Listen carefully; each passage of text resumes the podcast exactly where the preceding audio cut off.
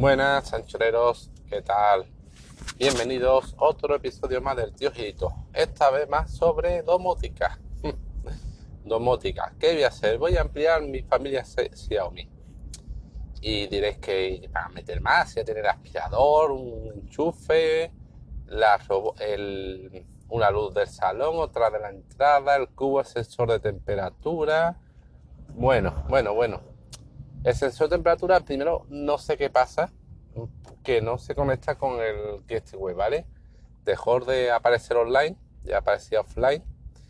E intenté vincularlo, pero no funciona. Es decir, el sensor este, que es realmente pequeño, la forma de vincularlo es muy sencilla. Deja un interruptor pulsado más de 5 segundos y empieza a buscar, se resetea y empieza a buscar el gateway. Y desde el main debería aparecerte, pero no lo hacía parpadeaba un poco, pero dejaba de parpadear. Yo no sé si es que la pila igual ya está gastada y por eso, digamos, no tiene bastante potencia como para eh, vincularse. Se enciende, parpadea un poco y cuando la pila está de baja de carga, pues se apaga.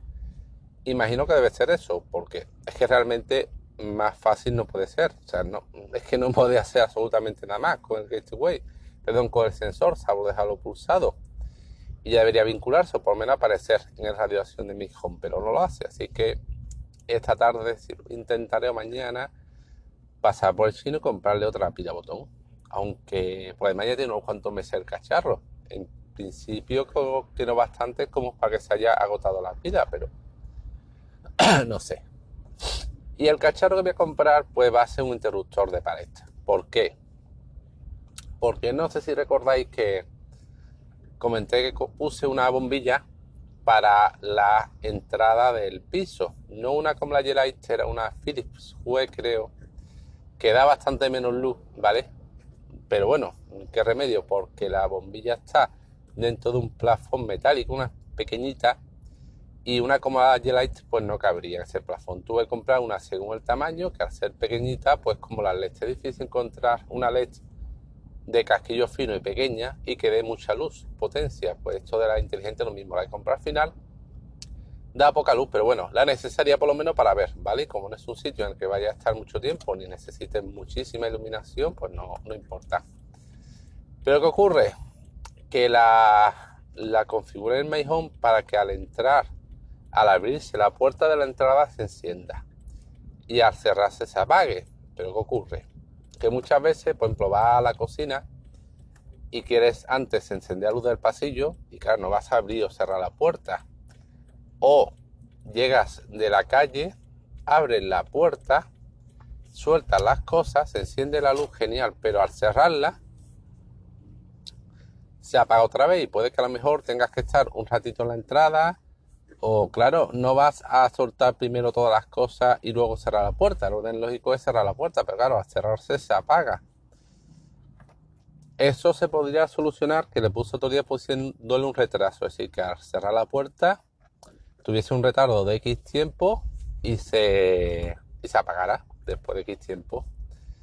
Pero claro, mm, en el salón sí tengo, en el salón tengo también puesto que con un cubo que tengo el que apaga la luz y enciende la luz principal interruptor de la tele. Pero claro, eh, mi mujer sí se ha hecho al cubo, ¿vale? A manejar el cubo. Pero a la luz de la entrada todavía no se ha hecho a que para encenderla tiene que abrir la puerta, claro. Entonces, por ejemplo, va a salir y está un segundo en la entrada. En vez de abrir la puerta y dejarla entornada, pues le da el interruptor, que realmente es lo más cómodo, no le abre la puerta.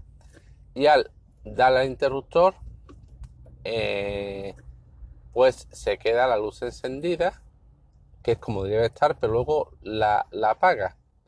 Luego, en cuanto ha abierto la puerta y sin esperar a que cerrarse se apague la luz, la apaga. O mi hijo o la persona cuidadora que tengo, pues tampoco se hacen al mecanismo este, ¿vale? Tienden a usar interruptor. De la de salón no, porque la de salón interruptor de la luz principal está un poco difícil de acceso y más cómodo el cubo pero la entrada no ocurre eso, con lo cual al final eh, se usa el interruptor de pared y si se corta, se apaga la luz, interruptor de pared, la bombilla deja de tener corriente y deja de funcionar, ¿vale? Con el, sensor, con el sensor de la puerta de entrada, no sé si me explico. Entonces, ¿qué voy a hacer para que? Y claro, hay interruptores de pared que se pegan con un simple adhesivo de Xiaomi que son bastante baratos, son unos 13 euros, incluso se pueden encontrar por menos y son cómodos, pero yo no voy a poner a mi mujer otro interruptor al lado, me va a decir, estás loco, ¿qué haces con interruptores? Déjate tontería, yo no quiero otro cacharro por medio, no. Así que lo que voy a comprar es un interruptor de, bueno, ya lo he comprado, de pared de Xiaomi, que eh, estéticamente y de funcionamiento es como un interruptor normal y que va a la alimentación existen potras dentro de la caja del que hay ahora mismo. Ahora mismo. Además, no lleva pila. El que yo digo que se pega a la pared con adhesivo lleva una pila que durará bastante tiempo, pero que al final se acabará gastando. y habrá que sustituir el que digo va dentro de una cajetilla de la caja del interruptor normal y se alimenta de los cables de corriente, mismos cables de corriente con interruptor normal. Solo que es compatible con My Home. Es decir, este interruptor cuando se apaga, lo que hace es mandar una señal al gateway, al entorno de mi home, para ejecutar una acción que lógicamente es apagar la luz. Cuando se enciende, manda otro interruptor, otro evento a My Home que lógicamente se asocia con encender la luz. Entonces, claro, pues mm, funciona así. Entonces, gracias a esto puedes tener eh, funcionar a la vez sin ningún problema el interruptor de pared y el sensor de entrada, por ejemplo. El único, la única pega, el precio. Eh, el inalámbrico que digo que es eh, adhesivo a la pared cuesta 3 euros y este lo más barato que he encontrado y eso que me harta buscar en todo tipo de páginas de AliExpress, de Gearbest, incluso alguna otra, es este por 19 euros. Así que nada, lo he comprado. Es un poquito caro para la comodidad que os tengo, así simplemente por la comodidad de entrar y no tener que buscar interruptor, que es ya un poco pereza, cierto, pero bueno, es cómodo. Y sale un poquito caro, pero bueno, porque claro, la bombilla del techo no me costó tanto, pero esto sí. Y diré, bueno, te va a gastar en total 30 euros simplemente por no encender una luz cuando llega a casa. Ya, pues sí. Pero bueno, un poquito de comodidad y la verdad que no voy a poner toda mi casa lógicamente así. O sea, sería estúpido. Es que cambiar toda la casa y poner toda la casa eh, bombilla inteligente con interruptor inteligente es un poco absurdo porque eh, es un dinero y realmente mm, no consigues gran cosa. Pero por ejemplo, uno, y además para ver cómo funciona y ver qué tal va, pues, pues sí, me apetecía tener esto este interruptor y tener así, creo que un poquito más de gama de Xiaomi. Entonces lo he pedido.